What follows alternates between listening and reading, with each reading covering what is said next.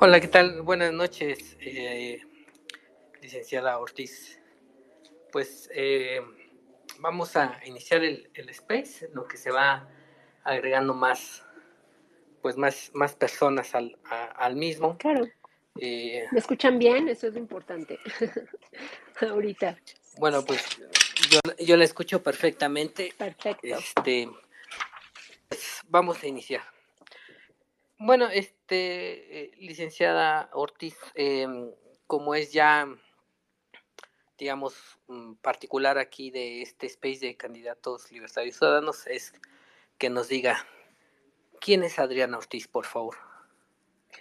Claro que sí, claro que sí. Bueno, eh, primero, muchísimas gracias por, por, la invitación. Les voy a compartir un poco de, de qué es lo que me dedico, cuál es mi formación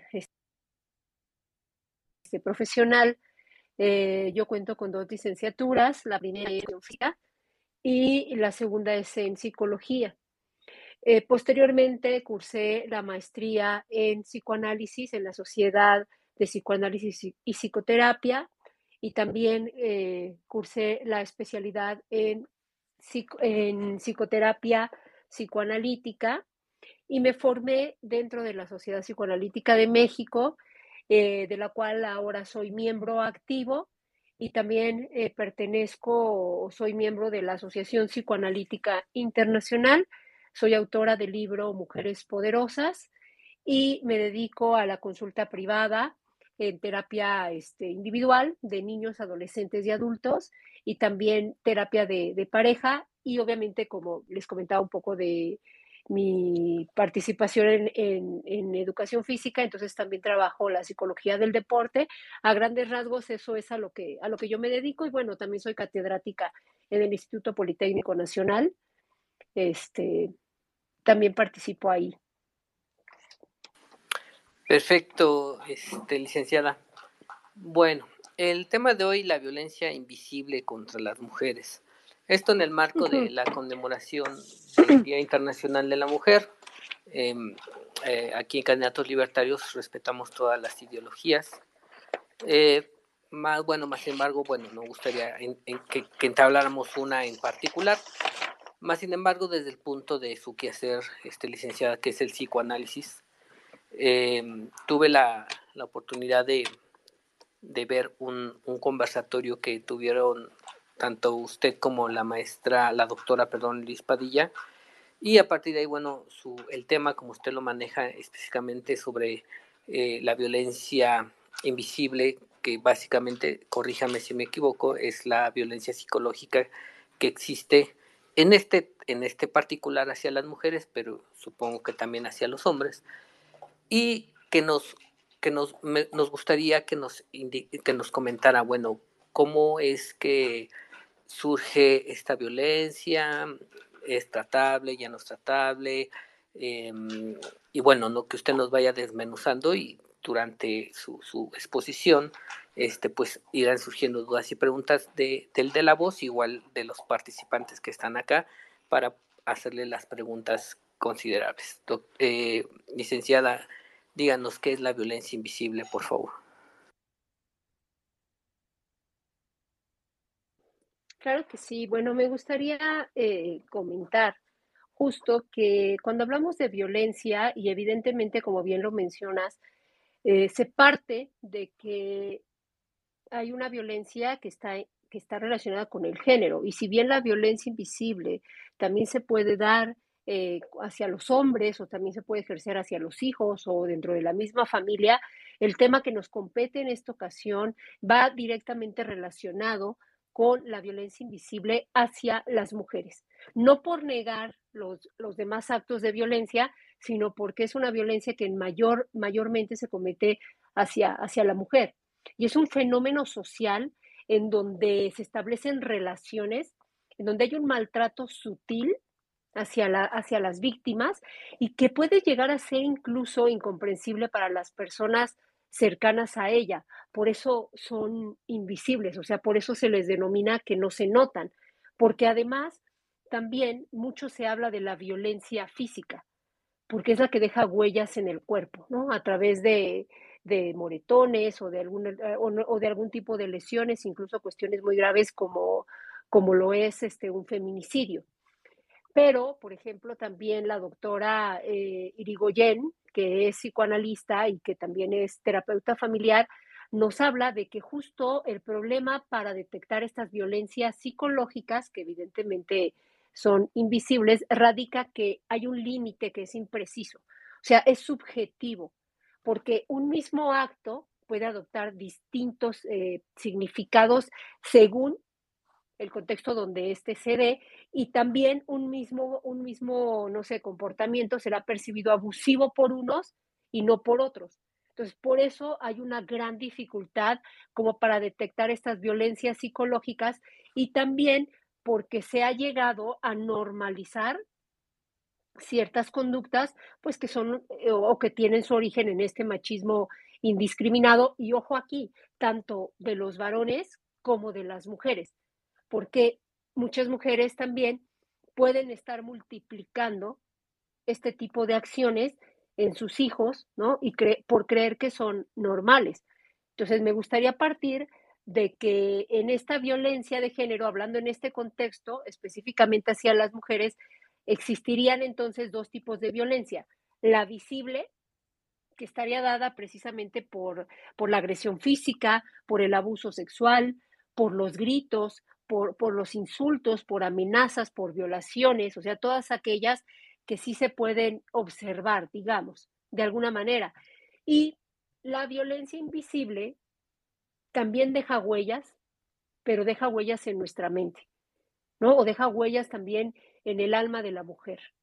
Y se puede dar de diferentes maneras, que, que por ejemplo, a través de abuso verbal, que es uno de, de los principales, a través de insultos, de menosprecio, de críticas en general, ¿no? Por ejemplo, hacia el cuerpo de la mujer, estás muy gorda o estás muy flaca o estás muy vieja o no me gusta tu cabello o no me gusta eh, la forma en que luces. O sea, estas cuestiones son eh, una manera también de, de, violentar ¿no? la integridad de una, de una persona. Otra de ellas está dada también por las burlas. Y aquí, eh, por eso yo hablaba yo de esta dificultad de pronto para identificar eh, que estas burlas que ahora decimos es que todo es machismo, es que ya no se puede hacer chistes porque lo toman como una agresión. Y pues sí, sí hay chistes que son agresivos, sobre todo si se trata como de humillar, ¿no? O, que, o de poner como en, en ridículo ciertas cuestiones de la persona. Entonces, eso, estos chistes de pronto nos parecen normales, pero si son de manera también constante, pues claro que es un, es un tipo de, agresión, ¿no? Porque buscan también poner en ridículo ciertas, ciertas cuestiones, ¿no? Entonces sí, sí, sí son estos estas pequeñas acciones que de pronto tenemos, eh, tenemos muy normalizadas en este ambiente. ¿no? En esta sociedad, en esta cultura. Ahora, otra, otra de las cuestiones que también eh, de pronto no, no nos es tan fácil de detectar, ni siquiera a la misma persona que se encuentra dentro de, de viviendo este tipo de violencia, es el aislamiento.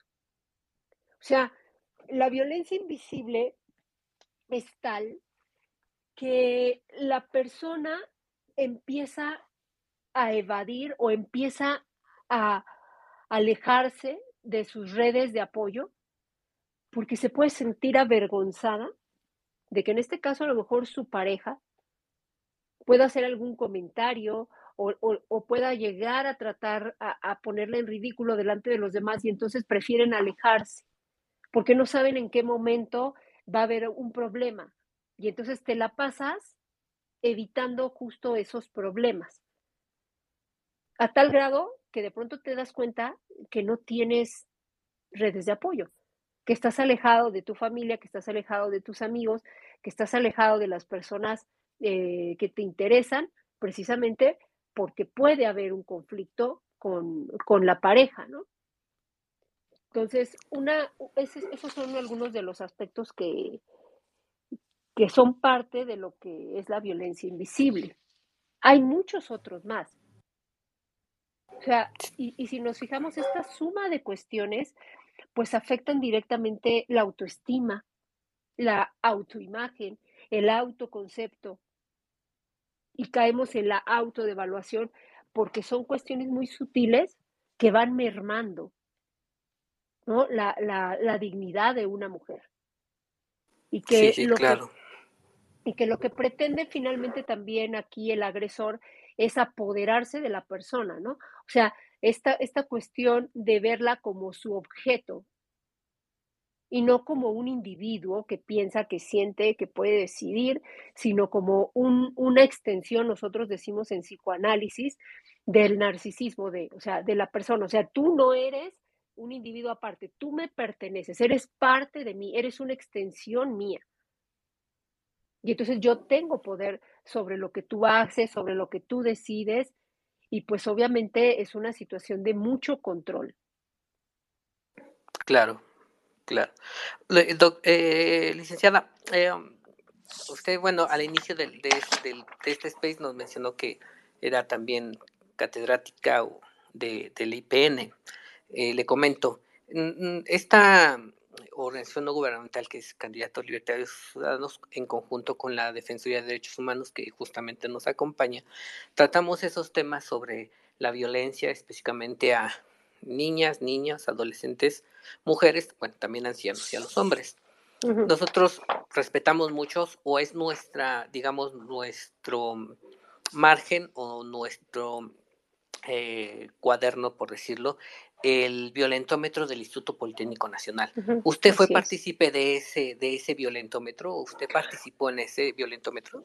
No, no, yo no, yo no tuve participación en eso, es una cuestión que, que justo realiza el Instituto Politécnico Nacional, que ellos ya tienen eh, pues una, un comité también de género, ¿no?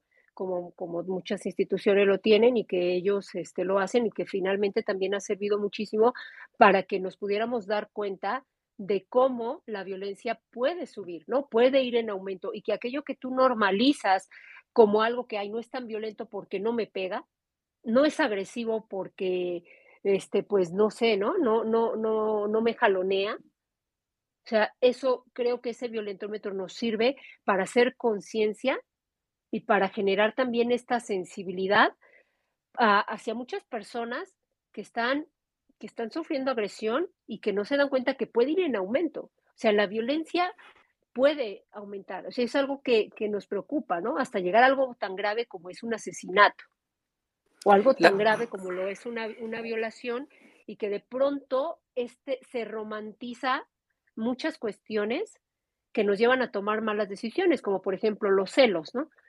O sea, si no me celas, no me amas. Y los celos, si son de manera constante, porque son, son algo natural en los seres humanos, ¿no? Cuando tenemos miedo a perder como el amor del otro, podemos sentir celos, pero cuando estos son constantes y son injustificados, son un acto de violencia, ¿no? Entonces muchas veces decimos, ay, es que mi novio me cela porque me quiere, porque me quiere mucho. Entonces no nos damos cuenta que en realidad, eh, pues hay cosas que también nosotras tenemos que, que trabajar en esa, en esa línea y dejar de romantizar ciertos aspectos como esto, ¿no?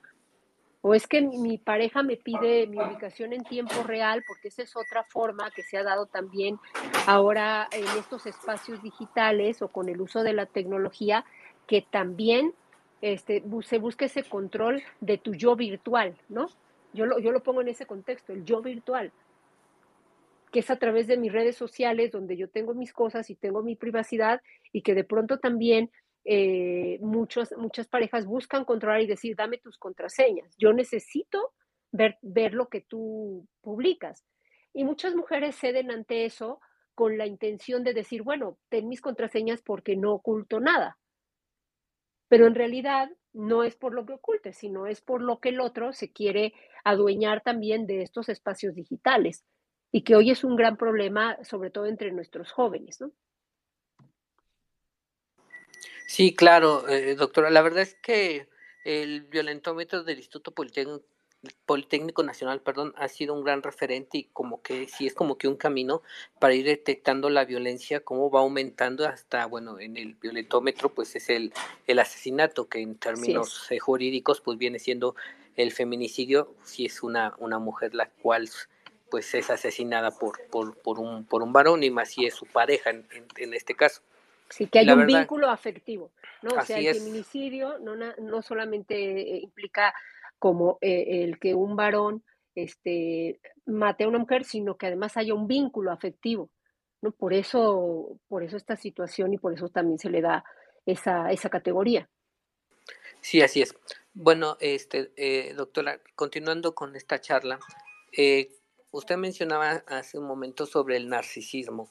nosotros como trabajamos con varias este, mujeres en situación de violencia, eh, bueno, está el círculo de violencia, eh, entre otras situaciones. Eh, ¿cómo, ¿Cómo poder ayudar a esta chica que está sufriendo o, está en un círculo de violencia y, y, que pues tenemos que hacerla ver que pues está en un círculo de violencia, ¿no? Que, que es el, la violencia, luego pues el perdón, discúlpame, las caricias, el beso y otra vez la violencia, es el círculo. ¿Cómo poder ayudarlas desde una desde la familia, desde la amiga, desde el amigo, desde una organización gubernamental como es la que nosotros presidimos y que no tenemos los conocimientos que usted tiene como psicoanalista, ¿no? Y que usted va más adentro de en su cabeza y puede detectar y ayudarle más. Pero en el momento, luego, esta situación que usted menciona de, del poder que tiene el sujeto sobre ella, y que ya la ha pegado, ya, o sea, ya, ya la tiene muy mal y aún así ella no, no quiere ni denunciar y obvio, pues mucho menos dejarlo, ¿verdad? ¿Qué nos podría comentar, doctor?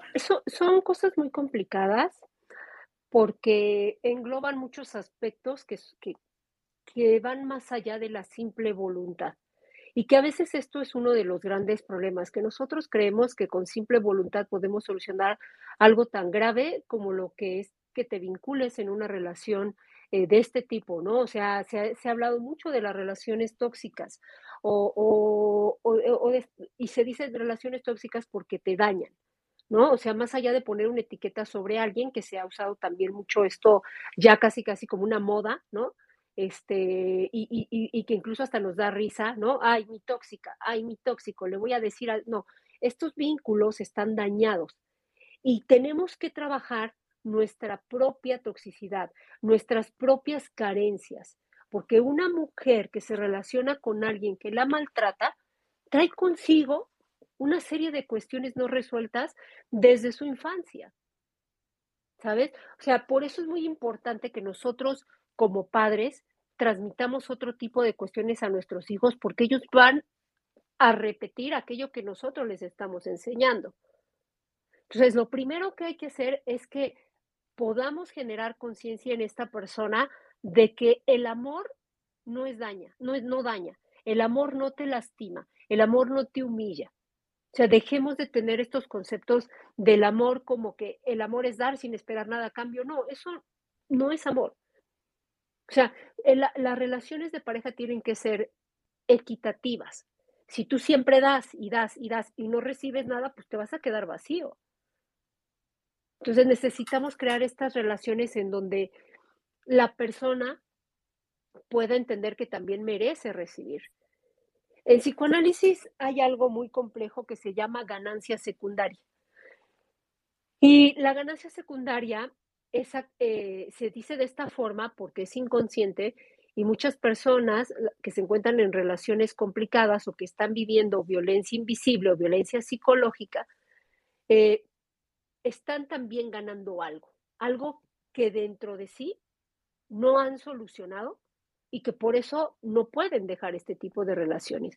Te pongo un ejemplo, eh, alguien que está haciendo a lo mejor, no sé, insultada constantemente por, por la pareja.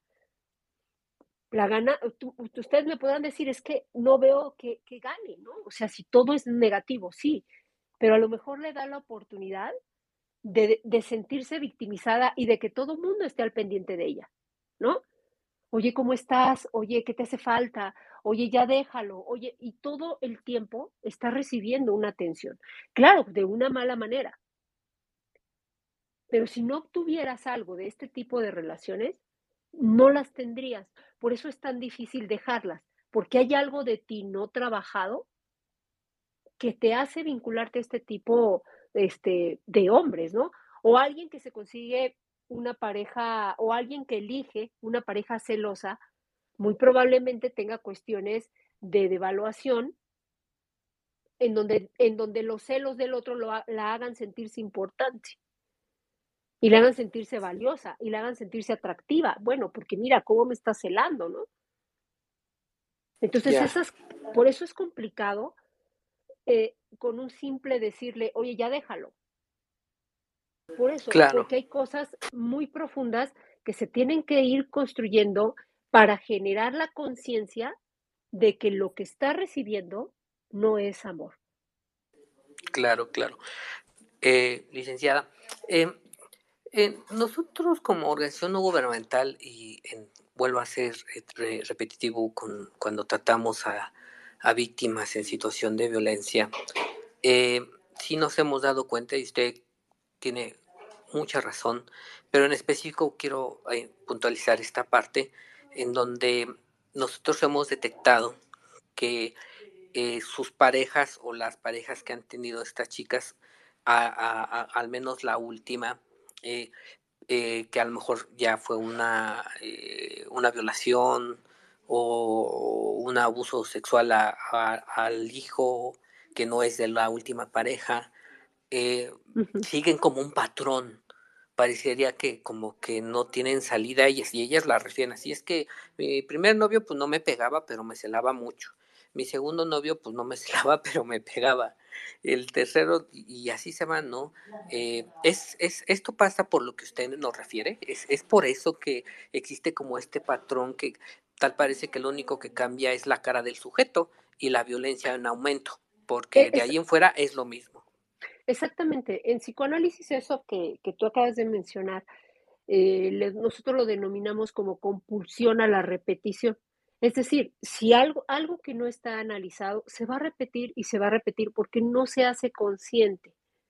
Entonces, eh, es, es, difícil porque este tipo de personas pueden venir eh, de familias donde ya existía la violencia.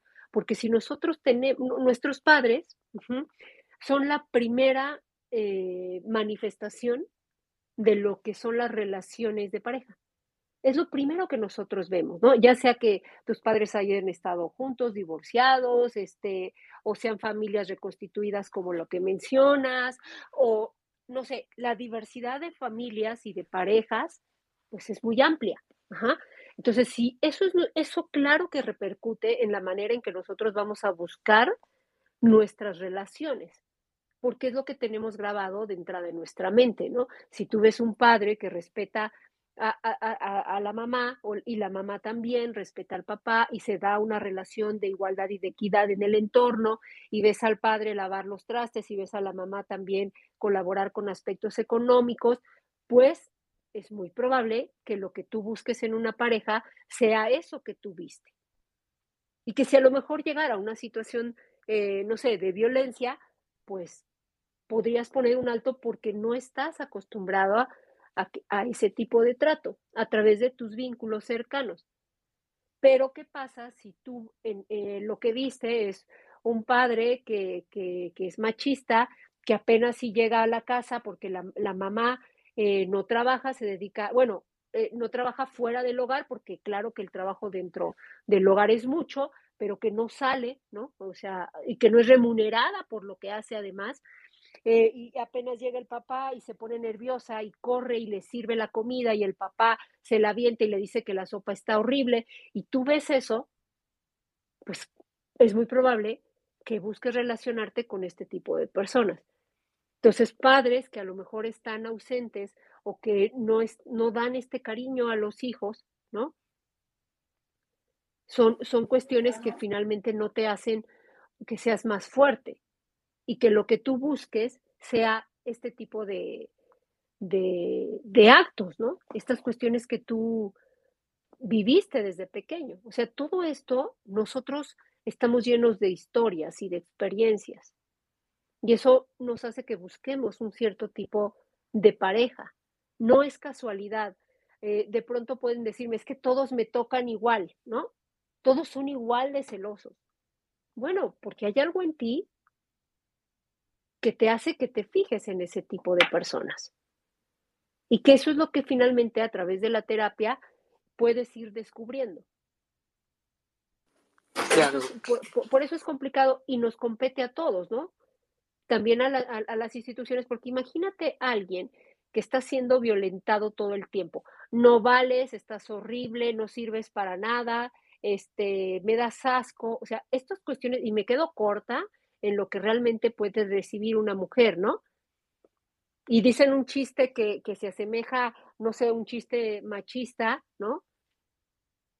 En donde, en donde la mujer sale humillada constantemente, pues vas a tener poca energía psíquica para enfrentar eso. Y además imagínate el miedo que puede tener una mujer ante este tipo de cuestiones, ¿no? Y que si ya tuvo un control total, pues te sientes sola, sientes que no vas a poder. Imagina, no tienes trabajo porque además él se adueñó de toda la economía, ¿no? Y él controlaba el dinero. Aún a lo mejor, aunque trabajaras, te pedía a ti el dinero y él lo distribuía. Entonces no tienes dinero, la casa es de él y te corren. Entonces muchas mujeres también, al no haber todas estas cuestiones eh, también gubernamentales y de políticas eh, públicas que nos ayuden o que ayuden a las mujeres, porque eso ahora pasó, eh, pasó en pandemia, ¿no? Fueron todavía más violentadas y a dónde se iban. O sea, todas estas cuestiones son, ah, complican que alguien salga de una relación así.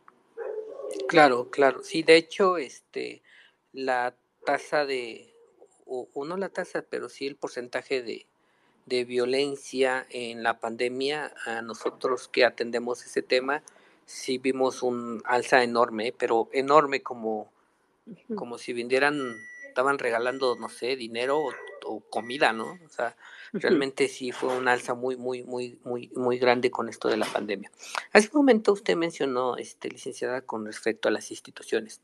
Justamente hace dos días atrás tuvimos una reunión con, no quiero decir nombres ni, de qué se trataba, pero al fin de cuentas era una servidora pública en donde nos decía, bueno, este, sí, la violencia, ministerios públicos, este, demás, y feminicidios y, y demás, pero ese no es el problema, el problema es, es la familia, eh, es el núcleo familiar, es ahí donde está el problema. Eh, en parte le doy la razón, eh, en cierta parte. Y, y, nos decía, bueno, ustedes nada más vienen aquí a ver que si se les atiende en una fiscalía o si se les atiende o se les necesita una carpeta de investigación pero este, traen, traen, traen, traen, algo para, para atender la, la, cuestión desde el núcleo familiar. Y entonces, eh, pues nosotros argumentamos ciertas situaciones, pero en, en cierta manera sí, ¿no? O sea, eh, a lo mejor, no sé, bueno, en, lo que usted nos narró al inicio de esta plática, no comentó que a lo mejor usted eh, normalmente ha estado en la iniciativa privada, no en, en la cuestión pública, pero ¿cómo, cómo cómo a través o, o, cómo como propuesta o no sé, este doctora, desde las instituciones públicas que, que, que, que tienen que ver con esta situación de, de violencia, eh, ¿puede uno ingresar a, a, un domicilio? ¿O cómo sería el tema para tratar eh, o, y prevenir la violencia? ¿no? Yo creo que es muy complicado, pero bueno, yo no tengo los conocimientos que usted tiene como psicoanalista, y a lo mejor usted tiene un, una, una idea de cómo podría hacerse. Cuéntenos. Mira, yo creo que lo primero es darle credibilidad a lo que una mujer dice.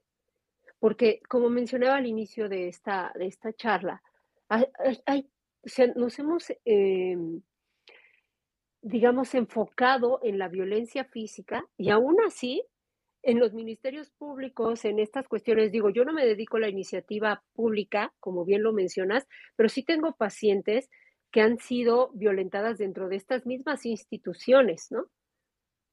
Y que muchas instituciones te dicen, ay, mira, mejor ni digas nada porque no, no, no va a pasar nada, mejor para qué pierdes tu tiempo.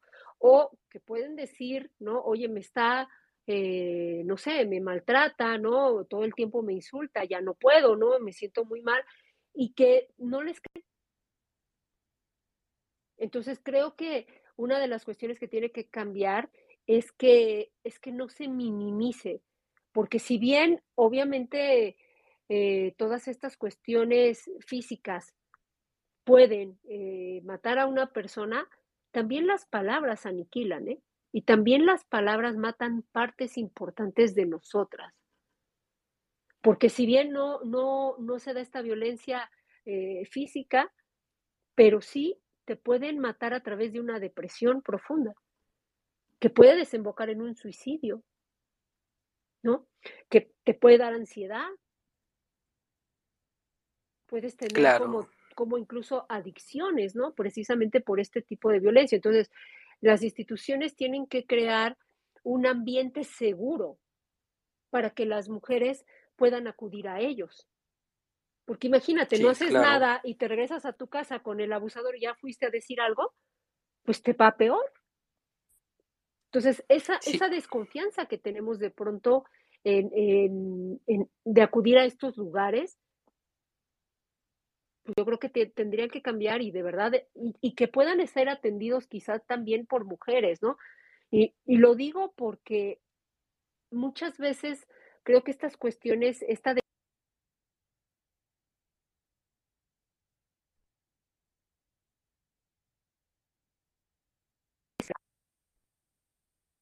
para este tipo de cosas, ¿no?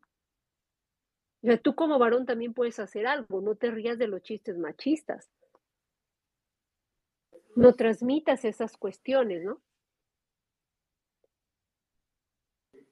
Claro. Con los amigos, o sea, sí hay muchas cosas que podemos hacer y que no nada más dependen de la familia, que evidentemente tiene ahí también su origen, pero que también hay otras áreas de la sociedad, la misma escuela, ¿no?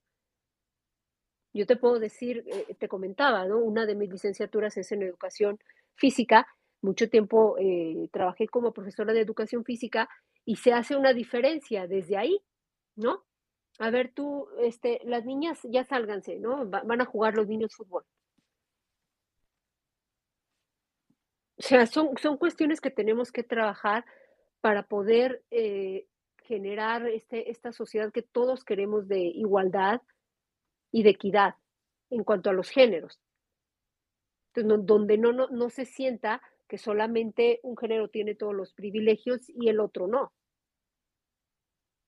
Entonces, tomar que también eh, se, generen medidas hacia la violencia psicológica como se han generado medidas hacia la violencia física.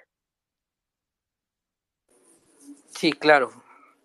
Eh, otra, otra cuestión, eh, bueno, invitamos a los que nos están acompañando en este space a que si tienen una pregunta, bueno, pues alcen la mano para que pueda, pueda ser eh, eh, iniciado el micrófono y puedan este, hacer la, la pregunta aquí a la, a la licenciada este, Ortiz. Este, bueno, continuando con la conversación, licenciada Ortiz, ¿cómo a partir hasta ahorita hemos hablado y es el tema de la violencia invisible contra las mujeres? Pero me gustaría que también tocáramos, eh, bueno, es, mujer, pero no en el, sentido estricto de la palabra, sino las niñas. Y obvio, por consecuencia, los niños y los adolescentes. Eh, también sufren cierta violencia eh, y, y, y, y, esa, ¿cómo podría ser? ya hablamos de que desde, desde el núcleo familiar, no creo que es importante y cómo la vida de las personas, nuestro, nuestra historia personal durante nuestra vida es que nos va formando y, y, son los que nos hacen de cierta manera cometer errores en seleccionar nuestras parejas o, o, o, permitir más violencia.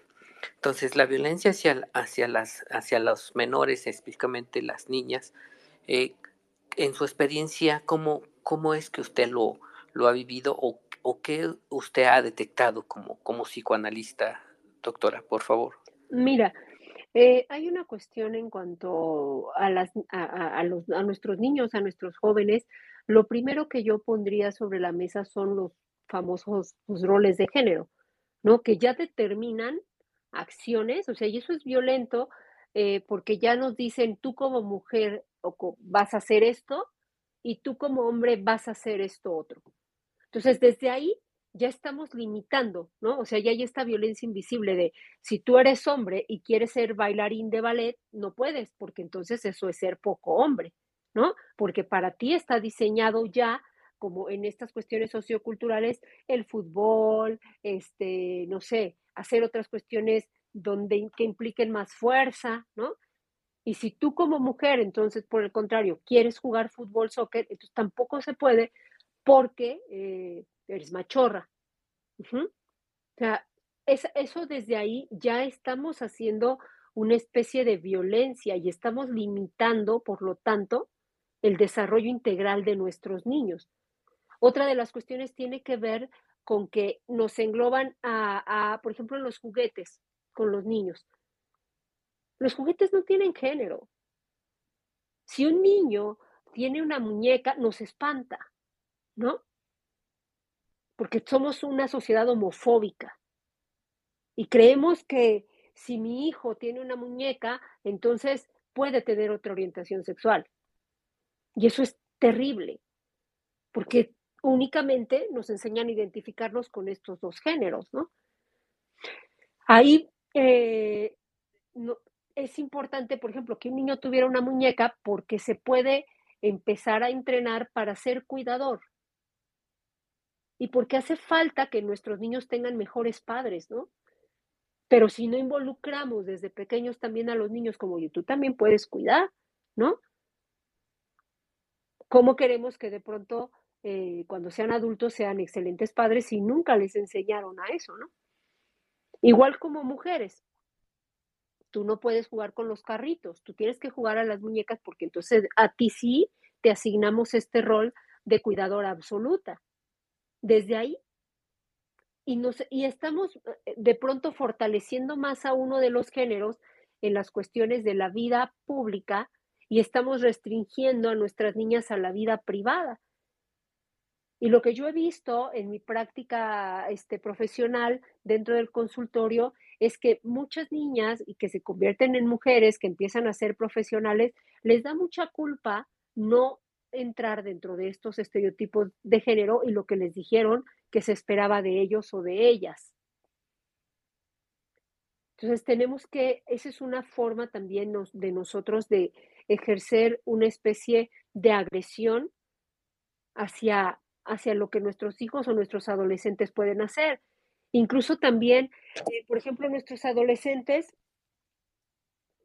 que, que hacemos una distinción de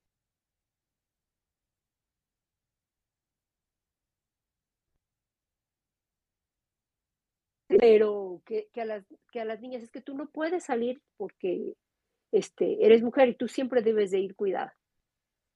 Y tú como hombre sí tienes más derecho, ¿no? O tú como mujer no puedes andar con muchos novios, ¿no? No puedes tener muchos novios. Porque eso es de mujeres malas, ¿no? Porque eso son de las mujeres que no, que, que, ah, que nadie quiere, ¿no? Que solo utilizan, ¿no? Pero tú como hombre sí puedes ejercer tu sexualidad y puedes tener una novia o dos o tres o las que quieras. O sea, vean las desigualdades que, son cosas de la vida cotidiana, pero que están sembrando eh, pues una serie de historias y de experiencias en la, en la mente de, de un hombre o de una mujer, ¿no? Entonces creo que nos hace falta dar otro tipo de mensajes donde podamos generar precisamente que tengamos las mismas oportunidades. Claro, claro. Bueno, pues si alguien decía eh, hacerle una pregunta a la licenciada Adriana Ortiz, bueno, pues soliciten el micrófono para hacer lo propio y darles el uso de la voz. Continuando, este, licenciada Ortiz, eh, y ahorita, bueno, ya abarcamos el tema de las mujeres, ya nos habló sobre las niñas y esta situación. de, de, de, de cómo pues el, el, la, una violencia invisible con el hecho de, de decirles qué hacer o no qué hacer dentro de un ámbito, pues va generando esta violencia y bueno, en, en lo particular pues sí, con justa razón, o sea, pues da igual que una niña agarre un carro y que un niño una niña agarre un carro y un niño una muñeca, eso no, no tiene nada que ver, o que ejerza ciertas este, situaciones físicas eh, como la terofilia una mujer y, un hombre sea pues eh, danza contemporánea o algo así, ¿no? O sea, no, no tiene nada que ver, justamente eh, este tiene toda la razón. Eh, ahora, retomando un poco un, concepto anterior que usted mencionó, que es el narcisismo y, estas situaciones que eh, son sujetos que pues empiezan a, tener cierta superioridad hacia las mujeres, pero ahora quiero tratar con respecto a los, a los niños o niñas. Eh, ¿cómo, ¿Cómo podemos detectar cuando un niño o una niña está teniendo cierta, cierta violencia, vamos a decirlo como el título, invisible, que nosotros no la podemos notar porque no es física, obvio, pero, uh -huh. pero que, que, que, está ahí y que, pues, ¿cómo podemos notar? Y que a lo mejor no la está ejerciendo ni mamá ni papá, a lo mejor sí la está ejerciendo un tío, eh, el abuelo, no sé, un amigo, ¿no? Un, o, o, la cuestión del bullying, no sé. Eh, platíquenos, doctora, por favor. No, no, no, entendí tu pregunta, me... me... ¿Cómo detectar eh, de cierta manera que un, un, menor está sufriendo violencia invisible, ¿no? Porque pues no es física. Mm, okay, okay, okay. No, ya, ah, no, ya, no, o sea, no tiene un golpe y dice, ay, ¿quién te pegó? No, no. ¿Cómo podemos detectar? Ah, bueno, mira, pues es muy sencillo, ¿no? Cuando tú le dices a una niña, oye, tú ve y lava los trastes, ¿no? Y está el niño también, pero a la que mandas es a la niña hacer las que, la, las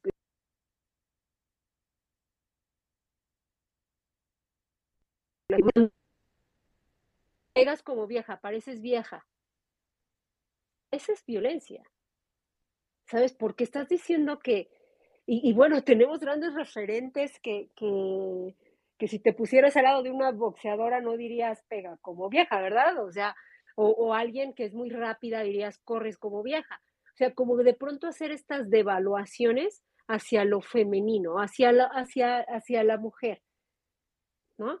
O me ha tocado, por ejemplo, eh, dando clases en el, en el, Politécnico, hablando con algunas de mis alumnas que dicen, es que a mí me dijeron, tú no puedes estudiar ingeniería. Eso es para los hombres, ¿no?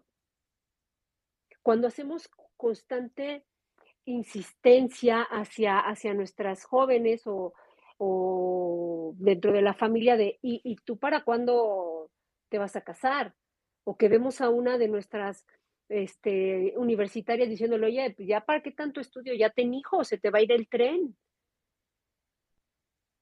O cuando hacemos estos yeah. comentarios hacia, eh, como familiares, de pronto eh, hacia el cuerpo de nuestras jóvenes, porque si te fijas, se critica más eso, se critica más el cuerpo de la mujer que el del varón. Y entonces es como que, eh, oye, como que ya estás un poco subidita de peso, ¿no? O sea, todas estas cuestiones que, que, que sí van dirigidas hacia, hacia las mujeres. O tú no te comportes de esta manera porque eso no es femenino. O tú debes de bajar la voz porque eso este, no hacen las niñas bien. Y tú, aguas, yeah. debes de ser obediente. Obedece. O sea, desde ahí estas cuestiones donde nos enseñan a estar siempre al servicio de los demás. Claro, ¿no? O igual, ¿no? Yo he escuchado en ocasiones que dicen, este, pues sírvele a tu hermano de comer, ¿no? Cuando pues Ándale, yo me puedo bueno. servir solo, ¿no? O sea, yo puedo pararme y calentarme bueno. la comida, ¿no? O y que cosas, finalmente ¿no? también están haciendo varones que son inútiles en algunas cuestiones, ¿no? Como esa, ¿no? Como planchar la ropa o como eh, lavarla, no sé. O sea, estamos también generando estas otras carencias del otro lado, ¿no? En cuanto a los varones. Sí, sí, claro, claro. Bien, pues muy, muy, interesante su, su, su, su, exposición, este doctor, este licenciada, perdón, con respecto a, este tema de la, de la violencia invisible. Llegan, eh, retomando un poco la, la, cuestión un poco más generalizada entre niñas, niños y mujeres, que eh, existe la, la violencia invisible, eh, ¿cómo, cómo, ¿qué podría decirlo a, las mujeres que nos están escuchando y que posteriormente nos escucharán en un podcast? detectar y, o ya detectaron cómo, cómo contrarrestar esta, esta violencia sin ser violencia o ser contra violencia, es decir, eh, practicar lo mismo pero ahora hacia los varones o hacer chistes igual o, no sé, pero más que nada cuando ellas sienten esa violencia, cómo, cómo contrastarla, cómo no sobrellevarla, porque no creo que no es la, la palabra correcta, sino cómo contrarrestarla y que a su vez pues no les afecte, ¿no? De cierta manera. Eh, creo que para que podamos frenar este tipo de violencia, tenemos que romper con ciertos estereotipos de lo que debe de ser una mujer y lo que debe de ser un hombre. Eh, justo en mi libro Mujeres Poderosas, yo divido como todo este, este poder ¿no? de nosotras como mujeres en tres aspectos. La mente, el cuerpo y los deseos. Esos tres conceptos son muy amplios porque los tres nos enseñan que deben de estar subordinados a los varones y a lo que una sociedad falocéntrica y patriarcal nos dicte. ¿No? Ya se nos dice desde que nacemos qué debemos desear. Y básicamente esta, esta línea está dirigida en tres, en, tres aspectos, ¿no? O en varios aspectos. es eh, tener pareja, casarse y tener hijos. O sea, constantemente nos bombardean con eso. Tú como mujer, ten pareja, cásate y ten hijos. Y, y, te pones a ver las telenovelas que pasan en la, en, la, en la televisión o las series donde eso pareciera que todas queremos. Y cuando una mujer se sale de eso, siente mucha culpa, se siente rara, es señalada, es juzgada. O sea, nuestros deseos están estereotipados. Entonces, para que nosotros demos fin a la violencia invisible, primero tenemos que adueñarnos de nuestros deseos, nuestra mente. También nos pasa que eh, lo que hablaba hace un momento de ser para el, para el otro, es, como un imperativo que se encuentra en cada una de nosotras, ¿no? Sé para tu pareja, sé para tus hijos, sé para los demás, pero no te enseñan a pensar en ti. Claro, y no te enseñan a, potencializar también tus talentos, ¿no? Porque lo único que se supone que debe de estar en nuestra mente es ser bonitas para gustarle a los demás pero que hay de todas nuestras capacidades, ¿no? Sí, correcto. y que muchas mujeres también eh, lo que hacemos es que como no nos enseñan a tomar estas decisiones desde pequeñas, siempre andamos preguntando al otro, oye, ¿qué hago? Oye, ¿cómo me he visto? Oye, ¿me queda este color de tinte? Oye, este, ¿qué piensas tú? ¿No?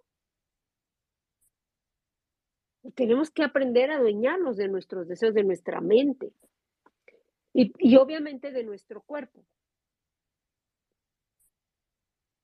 Que no, no nos puedan decir cómo vestirnos, cómo lucir, qué nos va bien o qué no nos va bien, o por qué tendríamos que seguir, no sé, una manera de, de, de vestirnos, ¿no? Entonces, si nosotros trabajamos en estos tres aspectos, vamos a entender que el amor primero no daña, el amor no somete, el amor es el sentimiento más profundo del que somos capaces los seres humanos y por lo tanto, como es, es el más elevado, potencializa todo lo que tú eres. Y si estás con alguien que no te ayuda a crecer, que no te ayuda a ser mejor persona, que al contrario, te sientes peor. pues por ahí no es. Ya. Bien. Entonces creo que va en esa línea. Claro. Tenemos aquí la participación de Gaby Durán.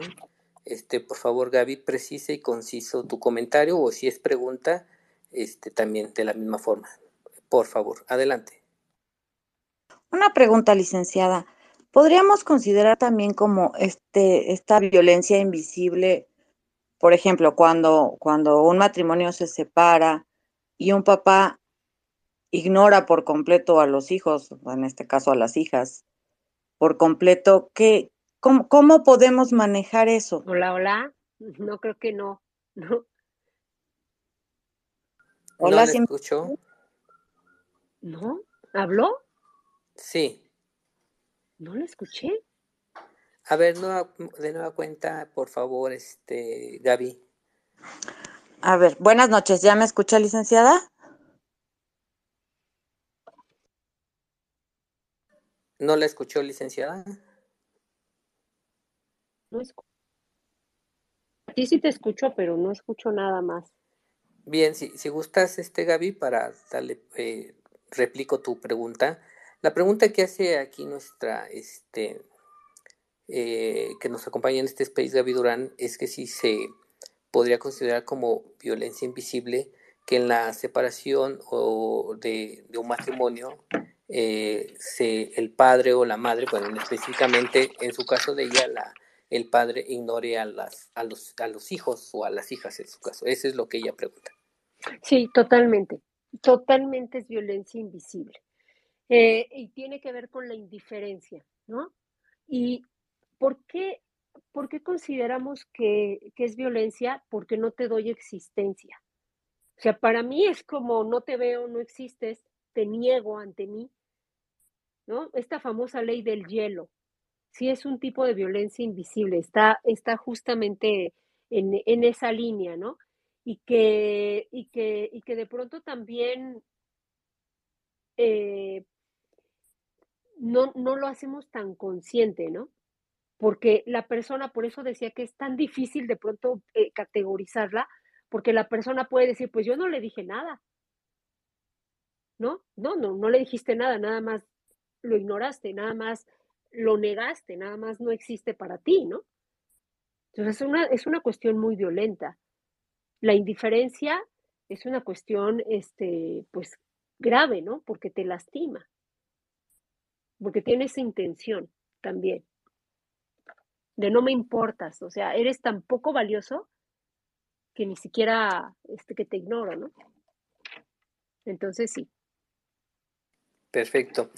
Eh, doctora Ortiz, para ya ir un poco ya en el cierre de, este space, cuando hablamos, digamos, eh, en, en, términos que no es, no, es, no es su quehacer, pero en términos jurídicos, de, violencia psicológica, que bueno, está muy bien estipulado en, el, en las leyes, pero eh, pues luego las víctimas no, no lo entienden, dicen, pero, pero pues es que a mí no me pega, a mí este, pues me da mi gasto, pues yo no sufro violencia económica, este, pues a mis hijos los consiente creo que más que yo, entonces, este, pues yo, yo, yo, yo, yo, pues yo no tengo violencia ni psicológica ni invisible, ni, ni ninguna otra. Lo único que pues no me gusta es que me grite. ¿No? Entonces uno dice, oye, pero bueno, una, gritarte pues ya te está dando violencia y yo detecto todas estas más violencias que, que es las más psicológicas y que a lo mejor ellas eh, entienden como psicológicas y como que las estén aterrando de, de algo, de a lo mejor te voy a matar, ¿no? O te voy a desaparecer, o más bien eh, se entienden como violencia psicológica, una amenaza, ¿no? No, pues mira, nada más le contestas el teléfono y, te pongo un, coco, ¿no? O, te, o, algo así, ¿no? Y entonces dicen, pero pues este, nada de eso me está pasando, eh, este, eh, porque ellas como que sienten que no, digamos que no les hacen terror o coco wash en la cabeza, por decirlo. Em, eh, ¿qué, les comentaría a esas, a esas personas que, ellas perciben así su realidad?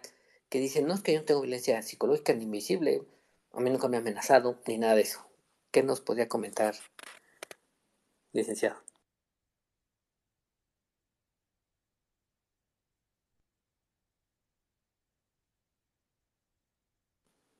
Hola, hola, ¿sí me escuchó, licenciada? Ay, hola, hola, ya estoy aquí hablando yo sola. es que le, apagué tantito el micro, lo silencié para que de pronto no se escuchen ahí interferencias. Este, pero bueno, yo te decía que es grave, es grave que nosotros pensemos que si no me pega, ¿no? Prácticamente hasta me hace un favor, ¿no? O sea, eh, creo que, que, que, eso es lo que nos hace ver esta sociedad eh, machista, que incluso si, si nos acordáramos de estas películas de, de, la época esta de oro de Pedro Infante y que, y que veíamos cómo hasta que las hicieran sufrir, ¿no? Era, era algo anhelado, ¿no? O sea, e, eso es lo que traemos como, como construcciones socioculturales, que, que nos hacen normalizar todas, todas estas cuestiones. Ahora, yo diría, si tú, tú eres feliz, está bien. ¿no? A lo mejor sí no hay violencia invisible, pero aquí hay un punto central. Si atenta contra tu integridad, contra tu dignidad, contra tu libertad, entonces es violencia psicológica o violencia invisible. Bien, y si tú a lo mejor prefieres, dices, bueno, no me, no me pega, pero me aguanto porque no tengo de otra, ¿no? Me aguanto porque eso es lo que me dijeron. A mí me enseñaron que yo debo de casarme y es mi cruz y que mientras ah, es un buen hombre porque no me pega. Claro, o es... No me pega, pero me humilla, no me pega, pero se burla de mí. No me pega, pero me tiene controlada a través de mis redes sociales. O no me pega, pero me cela. O no me pega, pero me humilla y comenta cosas, o sea, me ha tocado, por ejemplo, ver en parejas que el varón comenta cuestiones sexuales este, de, su pareja con otros. ¿No? O, una cosa que ya es ahora, este, que afortunadamente ya está en vigor la ley Olimpia, pero que se que enseñan las fotos, ¿no? De las novias o, en, cuestiones de intimidad o cuestiones sexuales o mensajes, ¿no? Que divulgan. Eso es violencia. Claro, sí. Eh, y otro eh tipo de violencia que no dije eh, antes de acabar, que, de pronto no, no, no, no tomamos en cuenta, son las mentiras, ¿no? O sea, estas que tú te das cuenta y que sabes que te están mintiendo, eso también es una violencia invisible. Ya, claro, claro. O sea, por eso, qué bueno, ojalá y sí, como dices, se puedan echar una, eh, le puedan echar una revisada al violentómetro del Instituto Politécnico Nacional, porque ahí explica muy claramente, ¿no?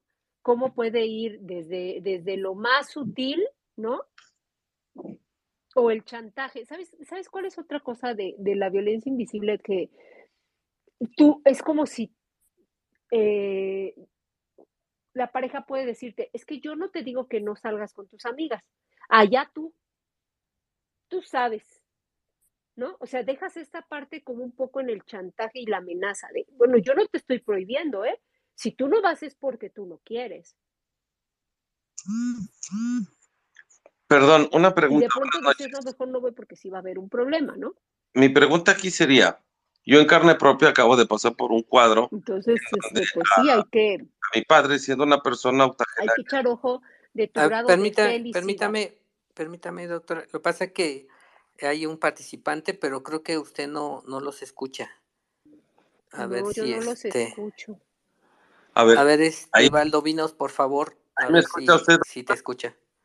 O bueno, este, licenciada, ¿ahí me escucha usted bien? Ok. Mi pregunta es la siguiente. Yo acabo de pasar por un cuadro. No, no escucho nada. No sé por qué no. Tengo que moverle algo aquí, pero no creo. No, no, no, este, licenciada. Bueno, este, Valdovinos, haz tu cuestionamiento y yo eh, lo, lo, lo, replico, ¿sí? Porque no, la, la licenciada no, no, no está escuchando, pero adelante, Valdovinos, por favor. Se tocaba el punto también de la violencia intrafamiliar de, de mujer a hombre. En este caso, yo, mi pregunta es, ¿cómo puede repercutir en las conductas de una persona ya adulta mayor de 90 años, 87, 90 años, el que sea víctima precisamente de esa celotipia excesiva, de la represión, del chantaje, incluso hasta de llegar al extremo del despojo? ¿Cómo puede ser aquí que una persona de esa edad pueda asimilar este tipo de trato o cuáles pueden ser esas consecuencias? Bien, doctora, este nuestro participante comenta. ¿Y todos, todos lo escuchan menos yo? Eh, sí, pues no, no sé la verdad, pero sí. Lo, raro es que sí me escucha a mí. Ah, sí, sí te escucho. Bueno, nos comentaba nuestro participante que cómo se puede llevar o tratar la situación de, de, de una celotipia, en este caso a un adulto, a un adulto mayor. Eh, eh, yo creo que por parte, no sé, de, un tercero o familiar, no, no, no sé bien a bien, pero esa parte, ¿cómo, cómo se podría llevar, ya que él ha, eh, ha vivido una situación similar con, con, un adulto, un adulto mayor.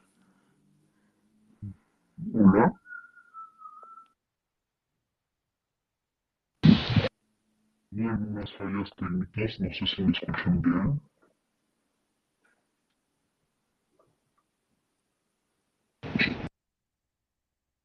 Eh, la escuchamos, por favor. ¿Si nos escucha o si me escucha a mí?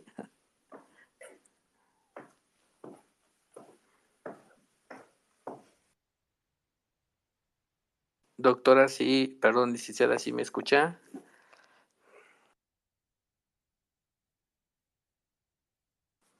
Puf, tú, salió la, la licenciada. Yo creo que ya está de regreso. Vamos a a darle el uso de la voz. Yo creo que reinició su dispositivo. Vamos a esperar a que se conecte. ¿A mí ya me escuchan? Yo sí la ah, escucho. perfecto. Eh, la verdad no te escuché la última pregunta. Tuve aquí algunas fallas, no sé, supongo que con el internet. Sí. Bueno, básicamente eh, nuestro... La persona. Ajá, nos, nos, nos comentaba o preguntaba más bien sobre la celotipia hacia un adulto mayor, cómo pues, se podía trabajar, supongo que de un tercero, no sé si familiar o, de otra parte, eh, ¿qué, ¿qué, se puede hacer al respecto sobre esa situación? ¿Cómo, ¿Cómo hacia un adulto mayor? O sea, la pareja lo cela a él. Déjeme, déjeme, le doy el, el hablar a ver si, si ahora sí puede escucharlo usted para que de viva voz. eh, Justicia, eh, te acabo de mandar la, la, invitación a hablar, espero que ahí está. ¿Me escucha, licenciada? Ah, ya te escucho, perfecto. Mire, eh, le comento en breve. Eh, yo tuve una experiencia con mi padre a los 90 años, pues desafortunadamente cuando yo dejo el lugar en donde me encontraba, vengo a encontrar con que mi padre estaba siendo muy sometido a ciertos chantajes, a una celotipia muy enorme, a un control incluso de su toma de decisiones, de con quién sí debía de, convivir y con quién no. Aquí mi pregunta central es, este tipo de, ataques o este tipo de violencia familiar, ¿de qué manera repercute en la salud mental y cotidiana de un adulto mayor? Adelante, doctor, abre su micrófono, por favor. Sí, eh, entiendo que efectivamente creo que, mira, hay unas, ah, es un poco complicada la pregunta por varias cosas. Uno, porque yo no sé si la persona, ¿no? O sea, a, veces cuando los adultos mayores o deciden tener una nueva pareja, no sé, ¿no? Eh, puede, pueden sentirse, puede haber muchos muchas cuestiones hacia esa persona, ¿no? De, que no les parezca la nueva pareja, ¿no? Y que, y que a lo mejor sí haya una decisión también del adulto mayor de decir, pues yo quiero hacer esto, ¿no? Yo quiero estar bajo estas circunstancias. O sea, es, es complicado a veces sin, sin más contexto, pero si la persona sí se siente eh, totalmente controlada. Hay algunas cuestiones en, cuanto a trastornos de, mentales que pueden pasar. Uno de ellos es la depresión.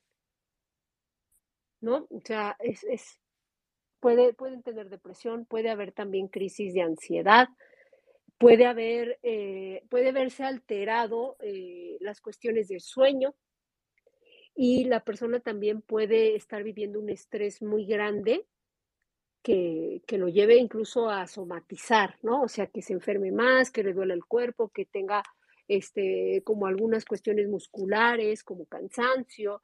La persona también puede caer en adicciones, si no es que ya, ya las podía haber traído y entonces de pronto este, pues esto surge con mayor intensidad y puede haber tener también mucho miedo. O sea, depende, ¿no? Depende de las circunstancias que estén, que estén pasando y que, y que se pueda sentir, sobre todo una persona de la tercera edad, como indefenso, ¿no? Solo, que no va a poder salir de estas cuestiones y por lo tanto acepta también este maltrato, ¿no? O sea, puede, ser en esa línea, pero la verdad es que sí necesitaría saber un poco más de, de, contexto porque, porque no sé, ¿no? sé, no sé si sea esto que yo estoy diciendo o sea otra cosa, ¿no? Que ya tenga que ver ahí con cuestiones de entre los hijos o que no les parezca la nueva pareja, pero que, que la persona esté muy feliz a lo mejor con ella, no sé, son, son muchas cuestiones que me ha tocado también ver. Entonces, eh, si, si, se da de esta manera negativa, pues es todo lo que, lo que acabo de mencionar. Bien, este, licenciada Ortiz, pues ya vamos a, cerrar el, el, space en manera de, conclusión sobre el tema de la violencia invisible contra las mujeres. ¿Qué nos podría indicar para ya cerrar el, el mismo, por favor? Bueno, que efectivamente consideremos que se puede dañar no solo con golpes, que se puede destruir a alguien también con palabras, se puede destruir a alguien con miradas, con insinuaciones, y que dejemos de romantizar, eh, por ejemplo, los celos como, como un acto de amor, ¿no? También los celos son un acto de control y que, y que finalmente también eh, como padres nos toca educar a nuestros hijos, ponerles límites, enseñarles esta capacidad de empatía hacia el otro o hacia la otra y que, y que pues también aprendamos a dejar de normalizar aquello que nos dijeron nuestros, no sé, ¿no?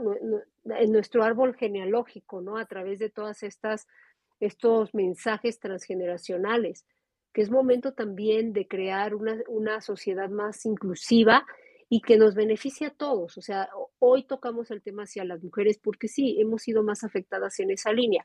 Sí, también hay mujeres violentas, sí, también hay mujeres que hacen violencia invisible eh, y que por eso debemos de trabajarlo eh, pues de manera general, ¿no?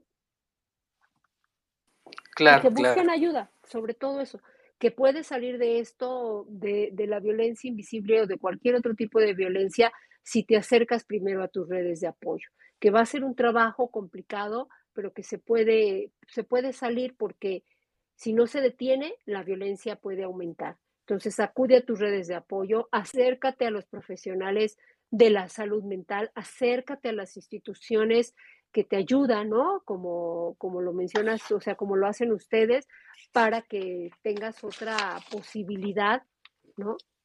de, alejarte de todo, de todo esto que te daña. Y bueno, agradecerles este, la invitación. Bueno, pues más, no, al contrario, este, licenciada, pues eh, nos ha llenado sumamente de conocimiento en un, en un tema que no se habla eh, mucho o en muchos lugares, eh, con una profesional como usted. Y bueno, no, pues agradecerle que se haya tomado el tiempo en estar en este espacio de candidatos libertarios ciudadanos y reiterarle, bueno, si a futuro surgiera otra invitación, pues nos, nos agradaría mucho que estuviera. Pues mientras tanto, pues es todo por este space. Este mismo se va a, transmitir por podcast para las personas que quieren a lo mejor volver a, escuchar a la doctora y, retomar ciertos puntos que a lo mejor se les fueron.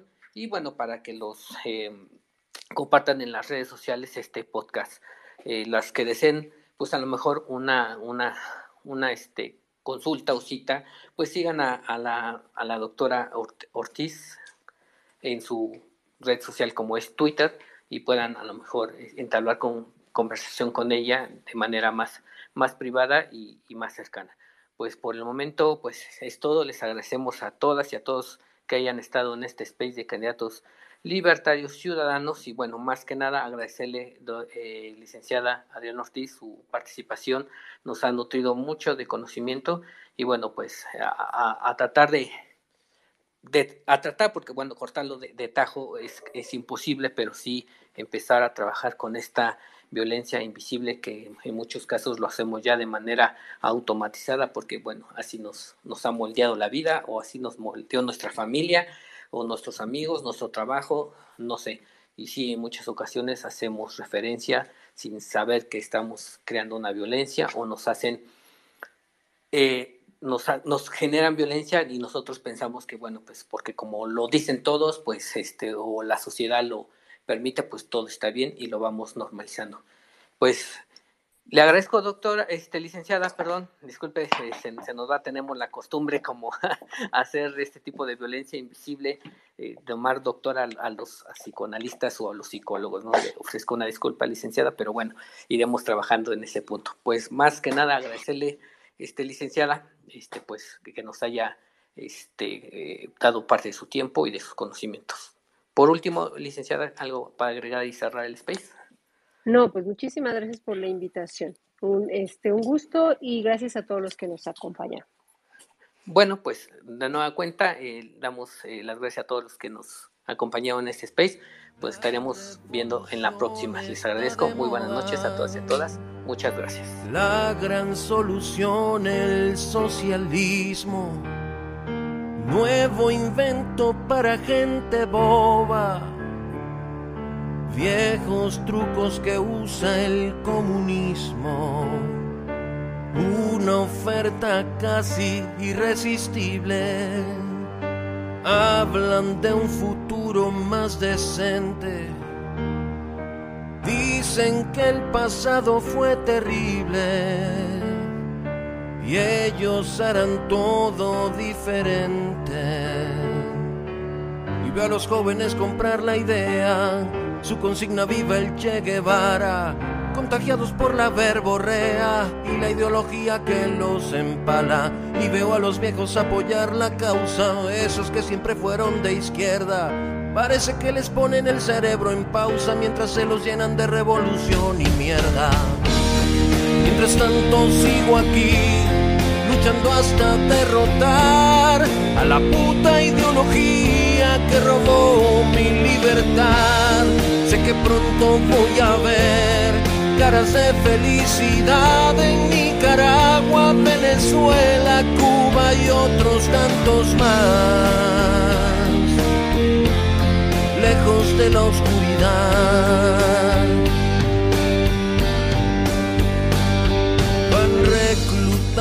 Vagos resentidos que en la vida no han logrado nada y culpan de lo que les ha ocurrido a quien tiene dinero y que trabaja. Venden un sistema igualitario. Sacarlos de abajo es la promesa, pero no es para ser los millonarios es para igualarnos en pobreza.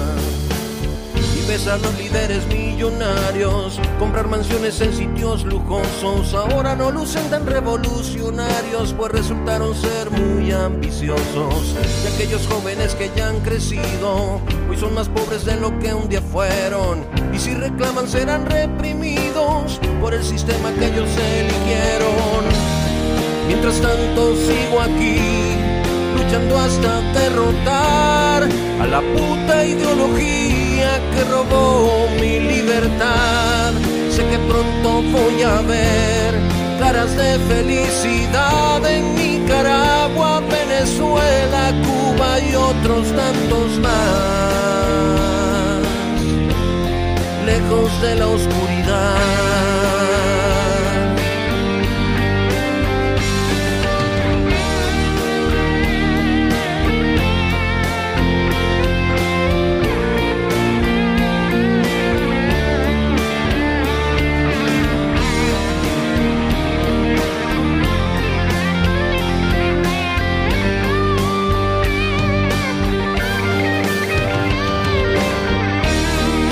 Mientras tanto sigo aquí, luchando hasta derrotar a la puta ideología que robó mi libertad. Sé que pronto voy a ver caras de felicidad en Nicaragua, Venezuela, Cuba y otros tantos más, lejos de la oscuridad.